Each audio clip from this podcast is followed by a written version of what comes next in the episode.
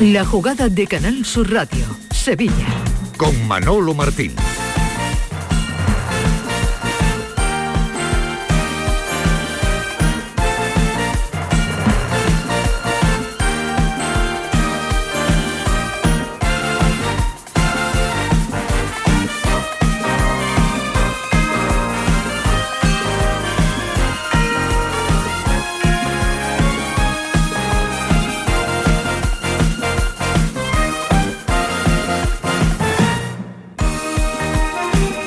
Tal, señores? Muy buenas tardes. Bienvenidos, como siempre, a este tiempo de Radio para el Deporte aquí en Canal Sur Radio, en la jugada de Sevilla, hasta las 2 en clave local, para contarles toda la información deportiva mm, que de poco a poco, ¿no? Pues ya va tomando eh, cuerpo, intensidad y ritmo de verano, vamos a llamarle de ese modo, ¿no? Ya estamos metidos prácticamente de lleno en las planificaciones de los equipos sevillanos de, fútbol. El Sevilla, pues con esas eh, diferentes operaciones que tiene ya encima de la mesa con un nombre propio que en el día de hoy, aunque ya anoche en el pelotazo eh, Ismael Medina casi que adelantaba ya los primeros movimientos en torno a la posible salida de Diego Carlos al uh, conjunto inglés de la Premier, al Aston Villa, va tomando, como digo, cada vez más cuerpo. Porque, hola Ismael Medina, ¿qué tal? Buenas tardes. Hola, ¿qué tal? Muy buenas, Se Manolo puede Martín. decir que ha habido un adelantamiento eh, no demasiado previsto en las últimas horas porque el foco lo teníamos puesto en Jules Koundé y esa operación que seguramente también estará tomando cuerpo poco a poco en las oficinas del Ramón Sánchez Pizjuán, pero le ha tomado la delantera y eh, todos los movimientos indican eh, que si no hay un eh, error, si no hay, digamos, un cambio de los planes, el futbolista brasileño de 29 años, Diego Carlos, podría terminar en breve en las filas del Aston Villa. Eh, Sobre todo lo que ya han empezado son los contactos, es decir, esta operación de Diego Carlos con el eh, Aston Villa, apareció su nombre eh, cuando se estaba finiquitando el nuevo contrato de Coutinho con el Aston Villa, pagaron 20 kilos al Fútbol Club Barcelona y apareció el nombre de Diego Carlos y Steven Gerrard se puso como loco, el técnico del Aston Villa, después de cerrar a Coutinho, a Camará, el jugador del Olympique de Marsella. Iba- enloqueció, ¿no? Ya, ¿no? Sí, eh, lo- la suerte para el Sevilla para sacar una buena venta, que no es el único equipo que está interesado por Diego Carlos. El Newcastle también lo quiere, ha aparecido el nombre del Milán. Lo que está claro es que los dos centrales tienen muchas posibilidades de salir y hasta ahora, aunque, aunque en el fútbol eh, todo puede cambiar por días, el que la salida que puede estar más cerca para el Sevilla es la de Diego Carlos. El tiempo, pues lo va a marcar la negociación, la cantidad, ver cómo cierran el acuerdo, pero que el Aston Villa de Steven Gerrard, y no es el único equipo inglés, están como loco por Diego Carlos, que puede tener sus días contados con la entidad de Nervión. Hubo una especie de compromiso verbal después de que el Sevilla en el pasado mercado invernal dijera no a esa oferta de eh, Newcastle para llevarse al brasileño, lo tranquilizaron, eh, eh, ya saben que hay una renovación eh, estampada que no hecha pública, digamos, por el propio Sevilla, pero una especie, hola Javier Paro, ¿qué tal? Buenas tardes. Buenas tardes. De compromiso, ¿no? Al que se suele llegar de, oye, quédate con nosotros, tenemos que terminar esta temporada, tenemos el sueño que tenemos de intentar pelearle la liga al Real Madrid, quédate tranquilo que si en el verano aparecen ofertas, pues seguramente no vamos a tener más remedio que, que aceptarlas. Por ahí podría andar un poquito la, la película de, de la más que posible salida de, de Carlos con, con el Sevilla, ¿no? Sí, y además es comprensible que, que se pueda producir antes que, que la de Cundé, teniendo en cuenta el cambio de propiedad y que ahora estarán en otros asuntos a la espera ya de decidirse lo deportivo en el, en el Chelsea. Lo que eh, estamos a- ahora, por entender, por analizar, es el montante de la, de la operación. Sí, sí, si sí. esa oferta realmente es fuera de mercado o, simplemente obedece a la necesidad ya manifestada de vender. Que yo no sé hasta qué punto eso es bueno en un club dar a, mm, explicaciones públicas de que hay que, que vender. Porque luego sabes que, que de eso se aprovechan en el tira y afloja y te colocas veces, ¿no? en posiciones que a lo mejor pues no son las adecuadas De a la hora de no es. afrontar efectivamente una, una negociación pero los números números son eh, y así se contaron ¿no? en esa última junta de, de accionistas del Sevilla en este mm, asunto hablando de dinero Ismael eh, claro, estamos hablando de un futbolista eh, con una peculiaridad eh, con respecto, por ejemplo, si lo comparamos con Jules Koundé, tiene ya 29 años. La operación Koundé evidentemente nada tendrá que ver con la operación Diego Carlos, repito, futbolista de 29 años, futbolista con el que se llegó más menos a ese compromiso y está muy claro que el Sevilla también necesitaría, por aquello de los dineros y por aquello de las operaciones económicas que se hacen antes del 30 de junio, pues eh, también le interesaría llegar a un acuerdo cuanto antes. La intención del Sevilla es intentar pillar más de 100 millones de euros o unos 100 millones de euros por la venta de sus dos centrales que son los que tienen más mercado.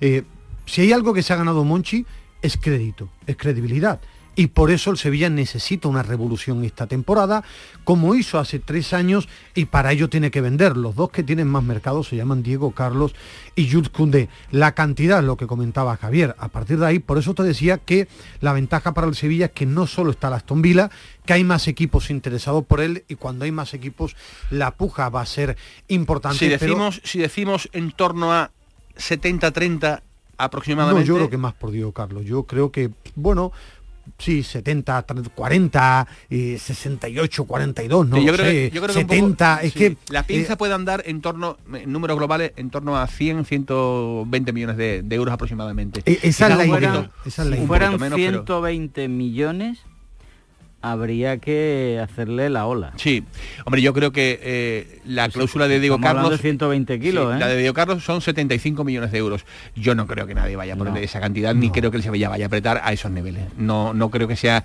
ese el escenario. Pero sí estaremos ni el Sevilla en... la disposición que hablábamos antes de necesidad de vender está... Claro hasta ese punto, ¿no? En, el verano, la cuerda, en el verano se dijo no a una de 35 aproximadamente, porque mm. las ofertas vinieron en libras esterlinas y con el cambio puede haber ahí algún lío en torno a los números, pero eh, vamos a decir eso, en 35, 40 millones de euros aproximadamente. no le vas a sacar, no le vas a sacar 60 mínimo a El, el Aston Villa eh, está manejándose bien en este principio de mercado. Fichado a Camará, que era un jugador que parecía que también lo quería el Atlético y ahora va por, por Diego Carlos. Debe tener en este momento una disposición económica notable. Que además no hay que tampoco establecer aquí, yo, yo esas comparaciones no me parecen que, que no se ajustan a la realidad, ¿no? El que no sea un equipo buen eh, que esté bien clasificado que esté fuera de Europa, el poderío económico del fútbol inglés es notabilísimo. El último de la fila del, del, fútbol inglés recibe unas cantidades económicas que, aquí son mm, inconcebibles. Ahí está el dato, ¿no? Quiero decir, el Aston Villa, eh, con todos los respetos para, para, un equipo histórico, ¿no? Eh, vamos a ver, vamos a ver. Sí, em, pero, pero tú puedes ser histórico y está tieso, pero es que allí el último, aunque no sea histórico, tiene dinero. Tiene, tiene, tiene un poder que mm, llama a la puerta del Sevilla y sin llamar siquiera es capaz de llevarse pues eh, a, lo que quiera. Y Manolo, te digo más, y aunque sea, aunque sea resumirlo mucho y pueda parecer eh, eh, simplemente un apunte. El hecho de que no haya venido a la Liga Española Mbappé, esto le afecta a todos los equipos, porque de donde quieren sacar el dinero fundamentalmente ahora es de los ingresos exteriores y una liga española sin estrellas vende, vende mucho menos, que una liga con estrellas. Y de forma muy rápida, hay que explicarle a la gente que el aficionado es aficionado, pero que hay una realidad en el fútbol. El Sevilla primero ha crecido cuando ha vendido y después ha comprado bien. Por eso yo hablaba del crédito, crédito que tiene Monchi para otra nueva revolución. Y después otra historia. Los jugadores saben que es un paso intermedio con buen rendimiento y consiguiendo cosas el Sevilla, porque Diego Carlos puede cobrar una ficha absolutamente inimaginable para clubes como el Sevilla. Incluso el Atlético de Madrid, el Atlético de Madrid, campeón de liga, no ha sido capaz de fichar con la Carta de Libertad a Camará, el Atlético de Madrid, 10 años en Champions, dos finales de Champions, campeón de la Liga Española, Cámara se ha ido a las Villa. Es una realidad que todo el mundo tiene que aceptar y es una de las cosas que el Sevilla además para mí como comunicador nunca debería cambiar. Cuando he dicho cuando vender para crecer. yo la operación sí, yo, yo la operación la vería desde, desde otro punto de vista. Eh, bueno, por supuesto, a ver cuánto dan, ¿no? Eso es fundamental. Pero yo la vería desde otro punto de vista. Cuando llegaron aquí Cundé y Diego Carlos, nadie podría imaginar la proyección que iban a tener los dos jugadores. Yo creo que la clave es esta. cuáles van a ser los jugadores que sustituyan a esos que se van para seguir manteniendo al Sevilla en esa estabilidad que ahora mismo es la Champions. Olvidémonos ahora, se van como se han ido, se han ido muchos futbolistas y Monchi en la mayoría de ellos ha, acertado para hacer un nuevo equipo, una nueva estructura de club. Esa es la clave. No, no ya tanto si van a ser 75 o 70. Eso para el club, fenomenal. Pero yo me centraría en quiénes son. Porque ahora hay que hacer un nuevo equipo. Sí. Y tú tienes que conseguir que esa situación en la que estás, que es arriba, por tercer año consecutivo en la Champions, se mantenga. Y mantenerlo, efectivamente. Ya veremos si es una revolución como la del año 2019 o como la del 2013, ¿no? Cuando hubo que vender a Jesús Navas y Álvaro Negredo porque hubo que hacer, eh, arrancar un, proyecto absolutamente nuevo cuando llegó eh, San Paoli después de destituir a, bueno, después de la marcha en este caso de, de Unai Emery. Así es que eh, llámenle como quiera, renovación, revolución, plan renove, pónganle el calificativo que quieran, pero en el Sevilla ya lo dijimos hace bastante tiempo, va a haber un meneo importante porque Monchi se ha dado cuenta que le tiene que dar la vuelta ¿no? a la plantilla, pues prácticamente como un calcetín. En el Betis, eh, noticia de ayer, Víctor Camarasa va a ser jugador del Betis al menos una temporada más. Se ha llegado a un acuerdo para prorrogar. Luego Tomás Fures nos va a contar los detalles eh, y algunos puntos ¿no? de, este acuerdo con el futbolista que ya saben, pues eh, prácticamente no ha jugado casi nada durante la temporada por esa lesión. Ojo porque apunten ya tiene el Betis fecha y casi que hora para el partido de presentación en el estadio Benito Villamarín. Será la puesta en escena, la puesta de largo del Betis en su estadio. Va a ser ante un equipo italiano, partido de presentación. Va a ser el sábado día 6 de agosto a las nueve y media de la noche. Falta todavía por definir, repito, qué equipo va a ser el que se enfrente al Real Betis Balompié, pero todos los tiros apuntan a que se va a medir a un equipo italiano. Repito, partido de presentación del Real Betis el sábado día 6 de agosto a las nueve y media de, de la noche. Y también les vamos a contar aquí un poco cómo están las cosas con ese delantero eh, que vinculan con el Real Betis Balompié, que está en el Angers, que se llama Mohamed Ali Chou y que, repito, eh, está muy, muy en la actualidad del Real Betis Balompié. La pregunta es, Ismael Medina, Javier Pardo, ¿necesita el Betis un delantero? si es joven y bueno, claro, los buenos nunca sobran. Ayer en el pelotazo Alejandro Rodríguez también dijo que en el radar, no significa vayan a firmar, en el radar estaban los nombres de Morales, si sale del Levante, que tiene que decidir él porque ha terminado contrato, o Darwin Machís eh, del, del Granada. En el radar, ahora, un chico joven, si es bueno, claro, el Betis lo que lo que ya tiene porque tiene tiene a Borja, futbolistas tiene tendrían otro perfil, ¿no? Que este Sí, es, un jugador de banda para sustituir a Tello. Lo que pasa es que el Betis tiene una realidad ahora mismo. Ya ha hecho inversiones importantes con mm. eh, Luis Enríquez, eh, con Luis Felipe. Eh, Luis Felipe. viene, bueno, con la prima de fichaje y con William José, ¿no? Que entre los 8 millones y los 4 millones te que vas a 20 millones, te vas a 20. No, lo supera los 20 kilos ya gastados. Por eso es una opción de futuro, hablan muy bien de este chico que es muy joven, pero que en el Betis también tienen que vender y ver si, por ejemplo, quién va a salir. Entre ellos está el nombre de, William Carballo. Vamos a estar también eh, un ratito con Alejandro Acejo, el técnico del Sevilla Atlético, que este fin de semana, el sábado concretamente a las seis y media de la tarde, se va a jugar pues eh, a cara de perro la permanencia en la categoría. Lo bueno de esta jornada para el Sevilla Atlético es que va a depender de sí mismo, es decir, no va a tener que mirar otros marcadores. Si gana al Linares, pues evidentemente habrá conseguido el objetivo final y en ello están ahora mismo en el conjunto del Sevilla. Lo malo es que apenas tiene centrales. Sí, no tiene centrales. Tiene muchos problemas con los centrales. Mantener en la categoría a este equipo sería un gran éxito, sobre todo de, Alejandro Asejo porque cogió al equipo en un momento complicado, después verdad que como un equipo joven ha tenido altibajos, pero se lo juega, se lo juega todo en la última jornada en un, una primera ref que es durísima. ¿eh? Muy dura, muy dura. Y complicada. Y la verdad es que la temporada ha sido un poco de montaña rusa, ¿no? La del, la del Sevilla Atlético eh, con Alejandro Acejo. Y también enfrente va a estar el Linares eh, que también se la está jugando en este partido. Andan enfadados porque dicen que en el Sevilla Atlético no le han vendido entradas. El Sevilla le ha puesto a disposición del conjunto linarense 150 localidades, tal y como contábamos anoche, ayer por la tarde, perdón, en el, en el Mirador, y son las que el Sevilla pues eh, ha querido poner. Y digo ha querido porque no tenía ningún tipo de obligación de, hacerlo. El Sevilla durante toda la temporada no ha abierto las taquillas eh, para los aficionados que vengan de fuera, solamente mm, se han hecho a través de código QR para los socios del Sevilla que quisieran acudir a la ciudad deportiva del Sevilla Fútbol Club. Así que parece que el asunto ya se va tranquilizando y entienden también los motivos ¿no? por los que eh, el Sevilla en esta ocasión pues no ha querido eh, lógicamente abrir esa ciudad deportiva para eh, que la ciudad deportiva de Sevilla pues en este caso no se llenara de aficionados del Linares en una jornada realmente pues espectacular para, para el aficionado sevillista. 1 y 25 minutos de la tarde con José Pardo en la producción, con Manolo Fernández Cortina en los mandos técnicos. Señores, bienvenidos a la jugada de Sevilla.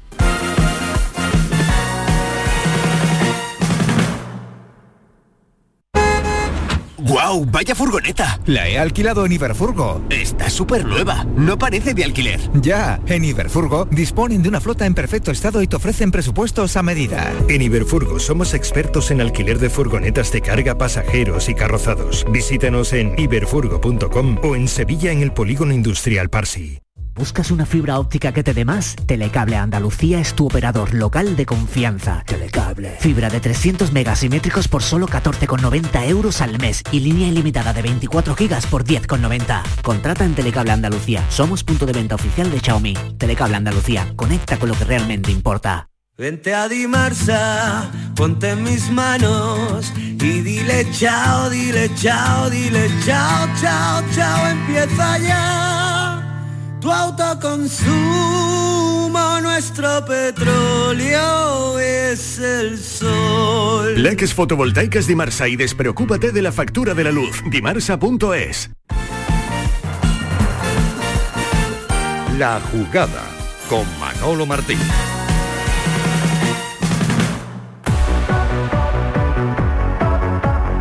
Una y 26 minutos de la tarde, la jugada de Sevilla, Canal Sur Radio hasta las 14 horas, eh, tiempo para la información local, tiempo para el deporte. Eh, ¿Os ha sorprendido el gesto del Real Betis Balompié renovando a un jugador como Víctor Camarasa al que casi casi ni se le ha visto con la camiseta del Real Betis Balompié en, no iba a decir la última temporada, pero casi casi que en los últimos años, ¿no? Entre sesiones, lesiones y prácticamente eh, más cosas no, no se le minutos esta temporada. fíjate. Fíjate tú como... Siempre saliendo desde el banquillo, no jugando un partido de titular. ¿Os ha llamado la atención? sí, pero en el, Betis es que eh, hay una palabra que, he utilizado antes con Monchi que la, la traslado también a Pellegrini. Si algo se ha ganado el técnico chileno es credibilidad. Entonces esto huele a que, a que Pellegrini lo quiere tener. es decir, eh, lo quiso llevar en su día al West Ham o sonó mucho en el West Ham cuando era entrenador Pellegrini. Y si él, que lo ve todos los días entrar y le garantiza que va a llegar bien para la próxima temporada, él es el que decide. Y repito, es que Pellegrini lo tiene muy claro. Lo que conoce a él y le gusta, él se lo quiere quedar porque piensa que en el mercado no va a encontrar o va a ser difícil encontrar algo mejor. Esto me huele a que Pellegrini ha dicho cámaras así y el chileno tiene credibilidad. Claro que sorprende porque no lo hemos visto apenas jugar con la camiseta del Betis. Víctor Cámaras, ayer en los medios oficiales del club. Solo tengo palabras, lo llevo diciendo desde que lo sé a todo el mundo que, se lo he podido contar antes de hacerlo oficial. Eh, solo palabras de agradecimiento al club, ¿no? porque al final es un detalle muy bonito y que al final me hace, me hace ser aún más positivo si cabe, ¿no? porque es una situación difícil, ya no de un año difícil, sino de dos años o dos temporadas muy difíciles, que al final pues no, estoy pudiendo hacer lo que, lo que me gusta, ¿no? Eh, desempeñar mi, trabajo. ¿no? Y al final solo puedo dar gracias al Betis, ¿no? a todas las personas del club, al míster por su confianza y bueno, a todos mis compañeros y personas que están día a día conmigo, ¿no? que me la hacen llevar mucho más fácil. Sí, sí, y además, bueno, eh, no podría hacer otra cosa, o sea, mi cabeza no podría irse de vacaciones. O sea, yo ahora lo que necesito es cada día dar un paso hacia adelante y notar mejor eh, la rodilla y su evolución y bueno, solo me queda trabajar y trabajar, ¿no? Eh, ser positivo, que no engaño a nadie, hay días malos y hay días que parece que no vas a levantar cabeza, pero para eso tengo a esa gente que, está ahí cada día conmigo y que me ayuda para, darme esa fuerza. Sorprende, sí desde fuera porque apenas ha jugado. Ahora, conociendo a Pellegrini, digo conociendo con sus actuaciones, no es que uno tenga un contacto cercano con el técnico chileno, no regala nada. Digo porque parece esto como un regalo. Ni regala nada a Joaquín, que lo pone cuando cree que tiene que ponerlo, y si él piensa que Camarasa puede rendir, no es por un regalo, porque él cree. Otra cosa es que nos sorprenda y que el tiempo nos dirá si ha acertado o se ha equivocado. Pero conociendo a Pellegrini no es hombre de regalos. ¿eh? Tomás nos ha estado contando durante todo este tiempo ¿Quién, que... quién, Tomás, Tomás. Ah, Tomás, perdón. Tomás, hombre, Tomás Fures, ¿tú ¿qué tal? Buenas sabes tardes. Buenas tardes. Aquí está, hombre, bienvenido, Bueno, ¿eh? Nos ha estado contando que, que se iba a prolongar la estancia de Camarasa por lo menos para la recuperación, ¿no? De todas maneras, dos años sin jugar, a mí me parece más un detalle de club, ¿no? Me parece Pero fundamentalmente tiene ficha, eso. ¿no, Pardo? Es decir, Sí, sí, detalle sí, va club, pero yo te a por eso estar, decía lo de no. Pellegrini, Tomás tiene, Tiene más ficha desde el punto de vista que tiene un contrato en vigor ahora hasta junio del 23. Sí, pero claro, pero, pero- es un acto de fe confiar en un jugador que lleva dos años sin Pero jugar. claro, yo creo que el acto es de Pellegrini que cree que a él le va a ser válido. Yo no sé si es de Pellegrini o es del club con- en toda su estructura. Yo Yo, estoy un lo poco- que creo es que es un acto de fe. Sí, no, yo también pienso Confiar un poco... en un futbolista que lleva dos años sin Eh, jugar. un poco como Javier, ¿no? Eh, eh, no te voy a dejar tirado ahora eh, Claro. Cuando todavía además no estás recuperado. Y cuando ya esté 100% recuperado, pues ya veremos a ver eh, si Pellegrini tiene la necesidad, como tú estás diciendo Ismael, o a lo mejor se pueden abrir nuevas Eso- fronteras. Tomás Fures. Yo creo que en el eh, Betis no se da un paso. Si Pellegrini no ya, lo quisiera, supuesto, el Betis no le, no, no le da un contrato. supuestísimo. Eso habla de la grandeza de los clubes cuando hacen Eso estas es, cosas. eso ¿eh? es, no- no, no- solo se es grande. Eso es, eh, el Betis podría haber dicho, oye, mira, que terminas contrato, eh, Tomás Fures, y, Y ahí hasta te luego, queda, adiós muy buena, ¿no? Mira, el- es que son varios son varios temas, ¿no? El- para que el futbolista pueda seguir tratándose bajo los cuidados de los servicios médicos del Betis y toda la protección legal, eh, tiene que tener el contrato en vigor. Si no, a partir del 1 de julio no, no tendría cobertura legal. Entonces, el prolongarle, prolongarle un año más el contrato es una manera de que poder seguir ayudándole oficialmente, legalmente. Después, como decía Ismael, una vez que el futbolista empiece la pretemporada y se vea cómo está, el tiempo dirá, es verdad que es un futbolista que le gustaba a, que le gusta a Pellegrini, de hecho el año pasado Antonio Cordón decía que iba a ser el, el- el gran refuerzo de la temporada. Pasa es que desgraciadamente vinieron nuevas lesiones y no ha podido ser así, ¿no? Yo creo que el tiempo dirá, si, si él se recupera y rinde en la pretemporada, a lo mejor tiene un hueco contra las 25 fichas. Totalmente. Si no se recupera a, a, a tope, a lo mejor lo que le interesa al futbolista es jugar. Y a lo mejor o bien una sesión o bien un traspaso, ¿no? Para que pudiera jugar. Eso lo va a decir el tiempo, pero es verdad que el gesto del club eh, honra al club y además hace que la plantilla siga siendo una piña, porque si habéis visto la relación de los compañeros, ha sido tremenda de reconocimiento y de apoyo al futbolista. Yo creo que es un gesto de club y eso evidentemente el vestuario que está a ojo a visor, que aunque sea un futbolista que no entra, pero eh, está prácticamente casi casi metido en el, en el día a día y esto los clubes eh, y los vestuarios lo, lo- lo manejan y se están eh, dando cuenta de todo lo que de lo que ocurre. Ya digo, el futuro dirá si finalmente pues en cámara se vuelve a jugar con el Real Betis Balompié, ojalá y Dios quiera que así sea, y si no, bueno, pues el Betis no lo ha querido dejar en la estacada para que siga su proceso eh, de recuperación. Que ya tiene Tomás el Betis eh, fecha para su partido de presentación, va a ser el sábado día 6 de agosto a las 9 y media de la noche, ¿verdad? a las nueve y media de la noche y seguramente contra un equipo italiano que esté por la zona se habla de la posibilidad que, de- que sería muy interesante que fuera el Nápoles de, de Fabián, ¿no? o, o la Fiorentina en la que militó Pesela, el Inter. Se habla de equipos que tú sabes que el año pasado la Roma, por ejemplo, estaba en Portugal entrenando y vino y se hizo el, el, el partido amistoso que en el que desgraciadamente se lesionó Zabalí y que acabó con goleada del Betis y expulsiones en la Roma, que fue un partido de muy, de muy brusco por parte de, de los italianos, de- del equipo de Mourinho, ¿no? El ahora campeón del primer campeón de la Conference League, ¿no? Y, y el Betis lo que tiene claro que va a disputar seis amistosos a lo largo de la pretemporada. Eh, ese será el último, el, el penúltimo será en Algeciras durante la estancia en Marbella y después habrá uno en, en- ahora en Austria, cuando al, al final del el día 16, que es el día que el Betis acabará su estancia en, en una localidad cercana a Salzburgo, y después está ya confirmado del PSV el día 23 de julio, que eso va a ser durante la, estancia del Betis en la otra concentración, que es en Inglaterra, ¿no? Eh, allí se jugarán o- otros dos partidos y por lo tanto a- hasta completar los seis partidos que ha pedido Pellegrini para preparar la pretemporada que como todo el mundo sabe se espera que empiece el fin de semana del 12 y 13 eh, de, de agosto. Eh, Tomás, un par de apuntes en torno a la actualidad. Lo hemos comentado anteriormente. Mohamed Ali Chou es un futbolista, 18 años, pertenece al Angers, está en Sí. la Liga Francesa. eh, como hemos utilizado la expresión antes del radar, también está en el radar de, de Antonio Cordón de cara pues a, a lo que el futuro pudiera deparar. ¿A ti te consta que es un futbolista que está, mm, digamos, muy vinculado y al que lo están siguiendo, ¿no? Sí, lo están siguiendo. Eh, estos son estos son las, las apuestas de futuro que busca el Betis. Eh, el- es un delantero eh, zurdo, pero también que juega a pierna cambiada, un poco como Luis Enrique, ¿no? Que es zurdo, pero suele jugar por banda derecha. El Betis está buscando velocidad, está buscando alternativas y ese tipo de futbolistas, como lo ha pasado con Guido, que eh, a lo mejor eh, viene por no demasiado dinero, después lo, pues, se puede revalorizar. En el caso de la dicho es más dinero, Guido costó 3 millones, No, pero en aquí están hablando de unos caso- 15 millones su valor de mercado. Pero como acaba contrato el año que viene, todo es cuestión de negociar. En eso el Betis está demostrando que cuando negocia, el Betis lo- lo más importante es que pueda pedir aplazamiento, pagos aplazados, ¿no?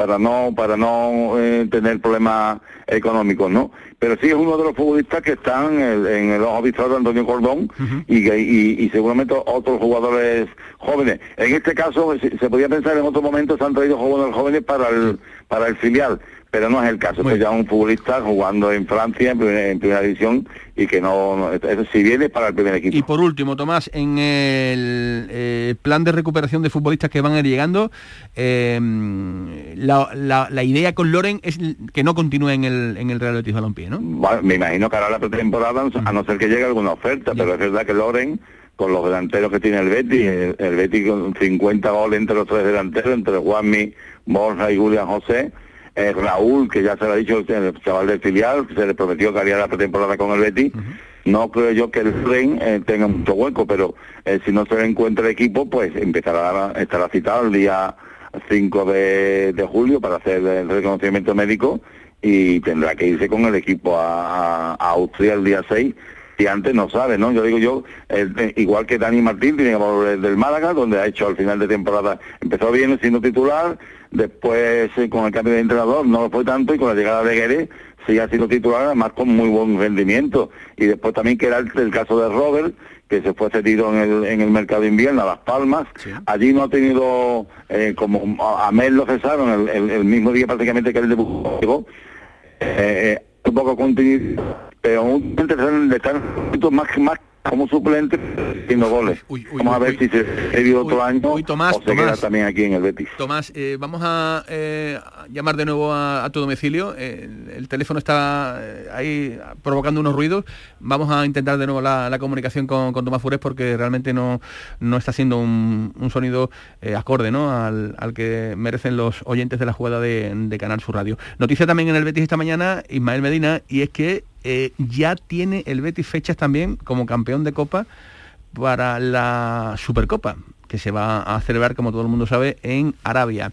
El Betis se va a medir eh, el día 11 o 12 de enero, todavía la fecha no está eh, totalmente cerrada, la primera semifinal contra el Barcelona. Fútbol Club Barcelona. Efectivamente. El Real Madrid Valencia. Será y va a recuperar esa jornada en Liga, está prevista que 1 la recuperen el 1 de febrero. ¿no? El calendario, si de algo me lo he estudiado, es el calendario pero ¿por qué? perfectamente ¿Qué- la fecha. ¿Qué, qué buscas con, con tanto estudio de calendario? Bueno, porque- calendario no, interesante el de la próxima porque, temporada, ¿eh? Porque me parece Tremendo. muy interesante para informar a la gente, porque nunca he vivido eh, un mundial en plena temporada, porque el comienzo va a ser brutal para los equipos sevillanos, es decir, la pretemporada va a tener más importancia que cualquier otro año. Y el comienzo de temporada es tremendo, son seis jornadas de Septiembre liga. es terrible. ¿eh? Son seis jornadas de liga y dos de competición europea Mm. para Sevilla y Betis antes del parón. Pero es que creo que son 14 jornadas de liga más la primera fase completa de Champions y Europa League antes Mm. del Mundial. Me parece tremendo, tremendo estos datos porque va a haber dos ligas. Va a haber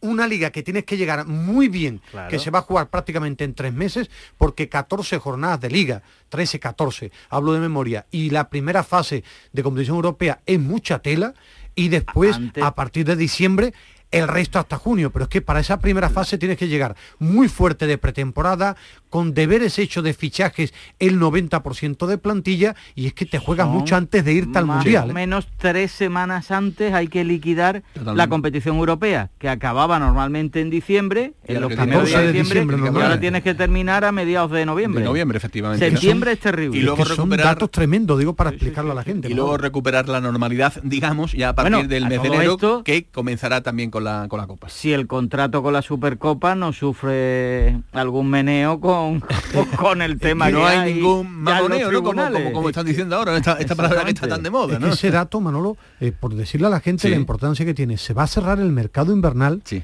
si es el viernes día 2, cuando se va a jugar la cuarta jornada de liga, pero es que tres días después empieza la competición europea. Es que ese es un detalle Sí, sí, porque no puedes dejar un núcleo importante de fichajes para los últimos días porque ya se habrán jugado 12 puntos de liga que no es habitual y la competición europea son dos jornadas en septiembre, tres en octubre y una en noviembre. Pues ya días de verá noviembre. Ismael como en los últimos días estamos como todos los veranos. ya verás.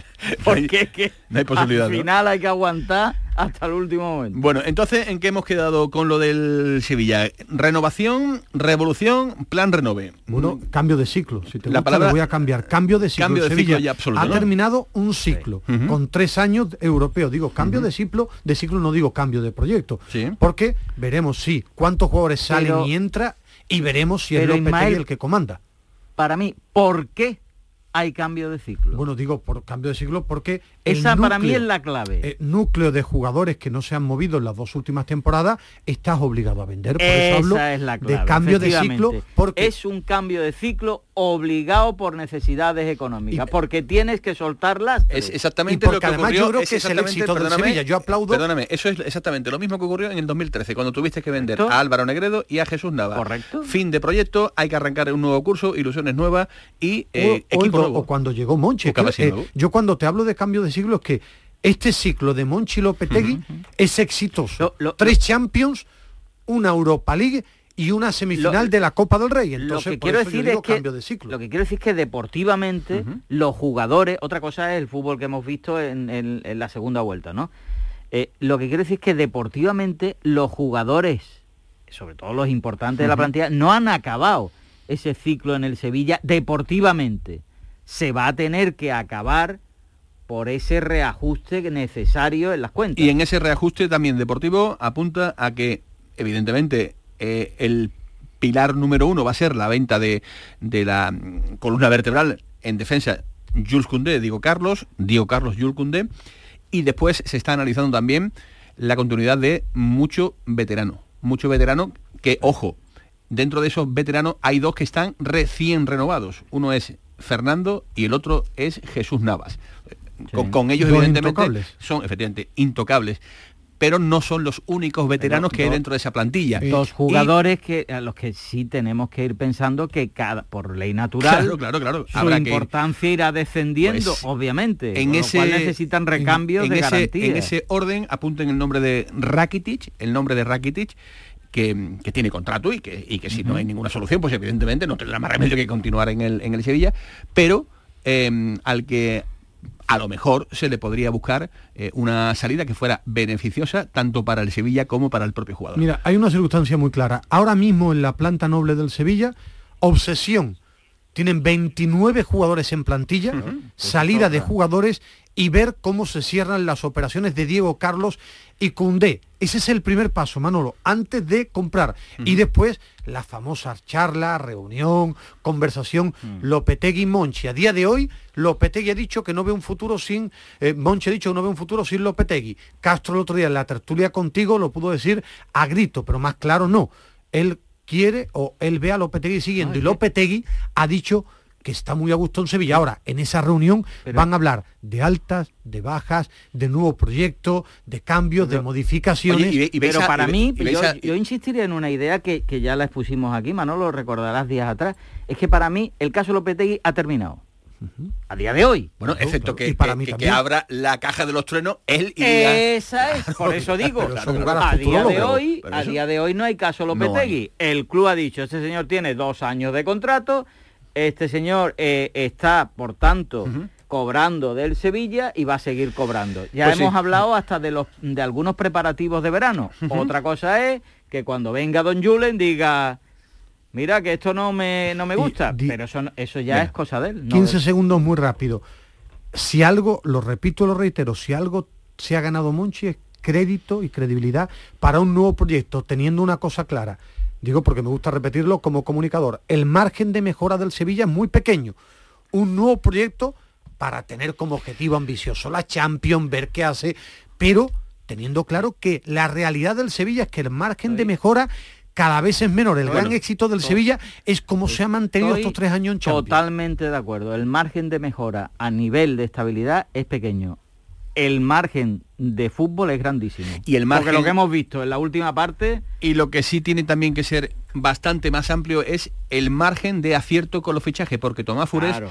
ha estado trabajando, ha estado trabajando durante los últimos días en meterle un poco el, No para, ¿eh? el lápiz ¿no? a, a la plantilla del Sevilla. Y querido Furés, la aportación, la aportación de los fichajes del Sevilla en esta temporada, es decir, hablamos de Dimitrovic, de Augustinson, de Montiel, eh, de Delaini, de Lamela, de Rafa Mir, más los que llegaron de mercado de verano, eh, de invierno, perdón, Corona y Martial, la aportación la vamos a mm, dejar en discretita, discretita, Hombre, discretita. Eh, Manolo, está muy claro. El portero Dimitrovic solamente ha jugado cuando se fue. Bueno, pero porque eh, tiene abono delante. Eh, claro, hay, hay ¿qué te poco que, que- que rascar. Pero, por ejemplo, Mira, Augustinson. que no le ha dado ninguna competición. solamente ha sido sustituto de Acuña cuando Acuña no ha podido, pero eh, ha sido, eh, digamos que no es, no es del, no un futbolista del gusto del entrenador y está clarísimo, ¿no? Eh, eh, eh, es verdad que ha jugado bastantes partidos, pero pocos minutos, ¿no? Es un poco lo, también lo que le ha pasado a Montiel, ¿no? O sea, mientras, mientras estaba Jesús Nava en condiciones, el que ha jugado ha sido Jesús Nava. Eh, de los que han venido, fíjate, eh, eh, la, la Mela era titular hasta que se lesionó. Rafa Mir sí ha sido muy utilizado y además el máximo goleador del equipo. Eh, Corona, desde que llegó en el mercado de invierno, eh, pues lo ha jugado casi todo. Prácticamente, eh, digamos que a, a la altura de los intocables, Diego Carlos, Cundé, etcétera, ¿no? Y pero por ejemplo Delaney también ha jugado bastantes partidos ha sido digamos un sustituto eh, mm, pero no no digamos que digamos que el, el entrenador tenía muy claro cuál era su equipo y ha habido piezas que no le ha sacado mucho jugo Mira, yo de aquí un dato, Tomás, de los, de los Pues ha ocho... sido muy bueno, de los, Manolo, de los discretito. Siendo muy claro, Sí. un rendimiento muy bajo. Sí. Bajísimo. Bueno, bueno, sí. Quitando Puede a Rafa Mir para mí, puede ser otro calificativo. bajísimo el rendimiento Mira, con lo que yo esperaba de los, estos jugadores. de los ocho fichajes, lo de- cuatro, lo- perdóname lo un segundo, de Tomás, Tomás, ¿eh? Tomás, ¿tú me escuchas cuando yo te hablo? Sí, sí. Vale. De los ocho fichajes eh, que ha firmado el director deportivo del Sevilla, Monchi, cuatro, cuatro están por debajo de los mil minutos en el campeonato. Dimitrovic, Augustinson, Montiel, eh, Martial y Delaini, que sí ha tenido más minutos, son 3.000, pero, pero estamos hablando de, de una aportación realmente eh, escasa, ¿no? De una mala aportación de los fichajes en esta Delaney ha temporada. jugado 2.000 minutos, mm, 37 partidos, pero 2.040 minutos. Los 2.040 minutos. Y el, el tema es que, que, da, que te da la sensación de que más que refuerzo han venido con un- han venido muchos futbolistas que digamos para para rellenar, para para complementar el, el- el- completar el banquillo, pero no para no para ser titulares. El, el gran fiasco ha sido el de Marcial. O sea, tú te, te, te gastas un dinero importante en el mercado de invierno, digamos, para pensar en ese momento el Sevilla, pensaba que podía pelear el título al Real Madrid y resulta que el futbolista ha jugado 12 partidos, ha metido solamente un gol y ha dado un rendimiento muy, muy, muy bajito, aparte de que también ha estado lesionado en un par de ocasiones, ¿no? Sí, Yo creo que Corona, por ejemplo, que me cae bien, sin embargo, Corona sí ha sido un futbolista que ha rendido muy al, al gusto del entrenador, ¿no? Lo que sí está Pero en claro... línea general el problema, Manolo, para mí, Sí. es que el entrenador eh, ha sobreexplotado a, a muchos futbolistas. O sea, tú ves el equipo base y de los 11 futbolistas más o menos del equipo, digamos, base del Sevilla, nueve superan los 40 partidos. Nueve. Y, y los dos que no superan, que son Jesús Nava, que ha jugado 33 partidos, y Fernando, que ha jugado 32, no han jugado tanto porque han estado lesionados. pero, pero si no, es decir, que el equipo base del Sevilla se ha ido a los cuarenta y tantos partidos todos. Claro, así, ¿qué, qué pasa? Pues ha habido muchas lesiones musculares, eh, etcétera, etcétera. Digamos, y el resto, los complementos, eh, han jugado cuando no han tenido más remedio que jugar. Pero no han gozado la mayoría de ellos de la confianza del entrenador. Ya. Bueno, pues son los números ¿no? que Fures, como digo, ha eh, ido arañando. Eh, llamativo, Corona casi que lo ha jugado todo desde que llegó ah, en el mercado 22 partidos, Manolo. 22 partidos. No, no tenía extremos. No tenía decir, extremos. Era, primero era de la confianza de Lopetegui y a jugar. una realidad. es y que después apenas había extremos. y después Tomás eh, la aportación de los goleadores de los eh, goleadores ha sido una temporada realmente mm, escasa también paupérrima no Hombre, de- Lo- tan solo, como el año pasado, solo ¿eh? Rafa Mir solo Rafa Mir los números goleadores son los mismos que el año pasado. bueno pues pues si, si tú quitas los 13 goles de Rafa Mir, eh, después el siguiente máximo goleador es Ocampo con nueve con nueve goles, ¿no? Eh, pero es que después, claro, eh, eh, eh, hay futbolistas como que Josef Enesiri que no ha tenido su temporada el año- que el año pasado un- un- fue magnífico, un goleador sorpresa, pues este año entre lesiones y pitiflauta cinco goles solamente, ¿no? O sea, Munir es que no ha contado, ha hecho tres goles, pero es que no ha contado para el entrenador, que ha jugado mil minutos, mil cincuenta y un minutos, que prácticamente no, ha jugado. Eh, es decir, ha faltado, ha, fal- ha faltado gol. Los delanteros del Sevilla, el Sevilla ha hecho un total entre las tres competiciones 67 goles. Y los delanteros eh, han aportado 31 goles de esos 67, ¿no? Eh, poco para un equipo que, que, que- que está claro que ha pasado toda la su fortaleza en, en la defensa, ¿no? El equipo menos goleado, pero sin embargo también en la, en- en- eso le ha costado la falta de gol, le ha costado en, los- en los torneos de, de eliminatoria, ¿no? Porque se ya ha marcado muy pocos goles, en la Champions solamente marcó cinco y encajó cinco, en Europa League marcó cuatro y encajó cinco, y en la Copa del Rey marcó cinco y encajó tres. muy bien gracias Tomás un abrazo muy grande hasta luego Un abrazo, hasta luego. hasta luego Eh, dentro donde toda la operación del Sevilla Fútbol Club también eh, en el día de hoy están muy pendientes ¿no? de lo que el Sevilla Atlético vaya a hacer el, el próximo sábado, Ismael, porque es un partido donde se la va a jugar a vida mí, o muerte. A mí me gusta seguir la, la primera red, más en reportaje, porque no puedo ver los partidos ¿Hay algo que no te gusta seguir a ti? No, a mí sí me gusta seguir, sobre todo la cantera. Yo siempre he sido mucho de cantera y mejoró muchísimo con la llegada de Alejandro Asejo y eso que también le ha perjudicado no poder contar con los chicos, los Luismi, los Iván, los José Ángel, que además estuvo lesionado, los Juanlu en este tramo final. Bueno, depende del mismo, va a ser Pero complicado, hay, claro, pero depende del mismo. Es una categoría problemática, ¿eh? Complicada, Ya se ha abierto hasta, hasta denuncias ahí en el juzgado ya contra Ruiz Rubiales, de algunos clubes andaluces, entre otros, por, por todo lo que ha pasado. Bueno, vamos a intentar primero arreglar eh, la permanencia y después ya seguramente vendrán eh, otro Sería tipo, un éxito que otro tipo de, de- de problemas. Alejandro Acejo, ¿qué tal? Buenas tardes. ¿Qué tal? Buenas tardes. Bueno, pues ya todo preparado ¿no? para el choque del sábado seis y media. La noticia positiva la hemos comentado, ¿no? Que mm, Sevilla Atlético depende de sí mismo, ¿no? Para intentar eh, mantener eh, la, la permanencia en esta nueva categoría tan complicada, ¿no? Pues sí, hombre, eso echamos la vista atrás y, pensar que, que en la última jornada íbamos a estar dependiendo de nosotros, jugando en nuestro estadio, pues mira, pues lo hubiéramos firmado todo, ¿no? Hace, hace un tiempo atrás, ¿no? Y bueno, contento por eso, porque al final vas a depender de ti, que sabemos de sobra que, es una categoría muy exigente y cualquier rival está capacitado para ganar en cualquier campo. Pero bueno, nosotros vamos a tratar de, de sumar todos los efectivos posibles para intentar llegar lo mejor posible el sábado y tratar de hacer un buen partido y, y conseguir esos tres puntos que nos, que nos den la salvación. Eh, vais a contar con el apoyo de la, de la afición. Hombre, ellos también van a llegar eh, eh, apretando, ¿no? Porque también el, el un Linares... punto, a un punto ¿no? meterse Claro, en- ellos también se la juegan, de ascenso. Alejandro. Sí, es un equipo que, que también está inmerso en otro tipo de, de, de objetivos y, bueno, al final van a tener que, tienen tres equipos por delante, ellos tendrán que, hacer su, su puntuación, ¿no? Ganar su partido para y esperar a, depender de los demás. Pero evidentemente, bueno, es un rival que, que sí en su momento estuvo inmerso en zona de salvación y llegar donde está ahora en la última jornada pues tiene mucho mérito, ¿no? Por, por parte del trabajo que, han hecho allí y, y bueno, evidentemente pues vendrán con, con la gana de, de ganar y trataremos nosotros de ponérselo muy difícil para, para que no sea así, ¿no? Ahí, ahí baja, ¿no, Ismael? Eh, Atrás sobre todo, le quería preguntar a Alejandro, atrás porque a él, por lo que veo, le gustan los equipos muy ordenados, muy bien puestos, eh, ser muy sólido, muy fuerte. Atrás tiene problemas, ¿no, Alejandro? Va, ¿Con qué puedes llegar? Va con lo justo. Bueno, atrás pues podemos tener alguna baja que otra. Sabemos que la baja de, de, de Quique Sala la tenemos por ello el chico lo tuvieron que operar de la apendicitis, ¿no? Y el chaval pues bueno pues lo tenemos de baja y, y ahora pues bueno también recuperamos a José Ángel por ejemplo que estaba sancionado la jornada anterior y lo recuperamos también. Y, y bueno vamos a ver eh, vamos a ver eh, el devenir de estos dos días cómo cómo cómo se sitúa la cosa y a ver cómo cómo llegamos a ver si podemos recuperar alguno que otro y pero bueno tampoco estamos tan mal ¿eh? Bueno, Una, una curiosidad solo. ¿Va, va a seguir Alejandro desde que eh, quiere saber qué pasa en el resto de campo? Prohibir lo- los auriculares o, li- o- pero yo soy muy antiguo. O Sí, ahora, sí, ahora no. los jovencitos seguir con las aplicaciones. eh, ¿Cómo van a vivir el banquillo y cómo lo quieres vivir tú? Bueno, es tarde de, de transistores, ¿no? Como se decía antiguamente. ¿no?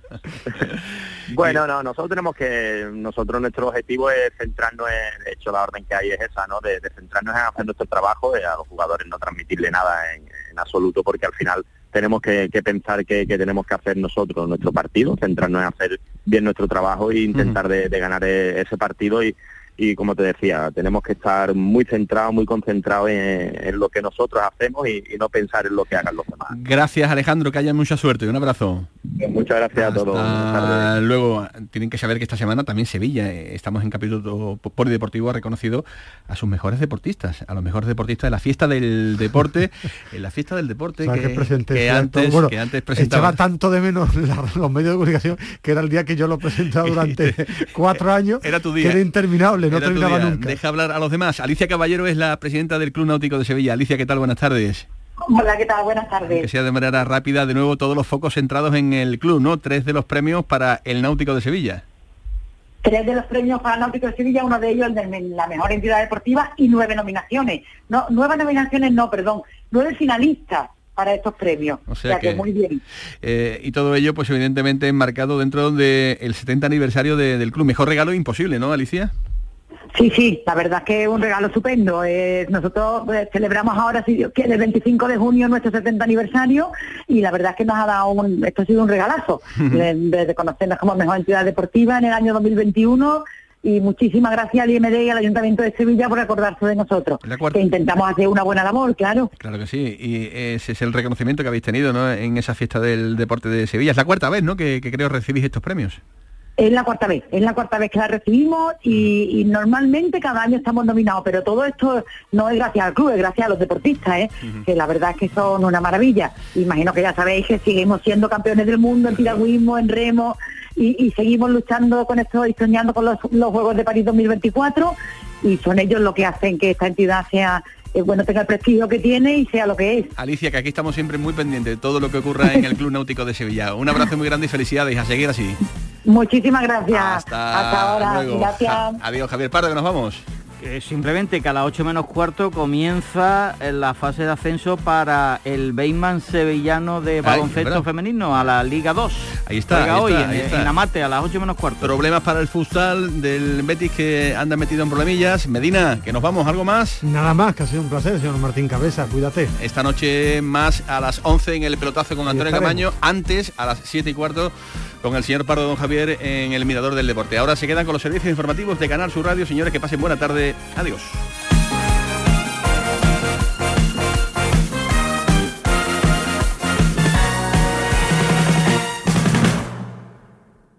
Pregúntale al giraldillo, esta es la cumbre más alta. Cuenta la voz de un sabio que para saber de Sevilla le preguntó al giraldillo por los lugares más bellos del barrio de Santa Cruz. Y este le respondió, con aires de azar, maestranza y catedral, la hostería del Laurel has de visitar, y en ella sus tapas, vinos y demás viandas probar. La Hostería del Laurel. Visítenos en Plaza de los Venerables 5 o a través de nuestra web lahosteriadellaurel.com. Porque si le preguntas al giraldillo, Hostería del Laurel, no te la dejes atrás. Lavadoras a las 3 de la mañana porque gasta menos es ahorrar. Irte de vacaciones en temporada baja es ahorrar mucho. Y aprovechar los días de superahorro de Mercamueble es superahorrar. Del 16 de mayo al 7 de junio, días de superahorro con descuentos directos de 100, 200 y hasta 300 euros. Solo en Mercamueble. Marpedental, centro de odontología avanzada dirigido por el doctor Miguel Marrufo, clínica de referencia en Sevilla desde hace más de 10 años gracias a su tecnología, calidad y grupo humano. Recuerda que un día sin sonreír es un día perdido. Marpedental, donde tú eres la prioridad. Más info en marpedental.com. Deja que te mantengan. ¿Cómo? Comprando tu nuevo Kia Ceto XC del 16 al 30 de mayo en la red Kia de Sevilla. Te llevarás tres años de mantenimiento gratis. Ven a visitarnos en cualquier concesionario de nuestra red. El mantenimiento corre de nuestra cuenta. Consulta condiciones en redkitur.com. Del 26 al 29 de mayo se disputará en el Centro Deportivo Amate la fase de ascenso a Liga Femenina 2. Ocho equipos de toda España disputarán esta fase para conseguir una plaza en la Liga 2. El equipo de nuestra ciudad, el Club Baloncesto Sevilla Femenino, es el organizador y jugará sus partidos el jueves y viernes por la tarde a las 8 menos cuarto y sábado a las 5 y media. ¿Te lo vas a perder? Ven a animarnos y disfruta del baloncesto en primera línea todas juntas.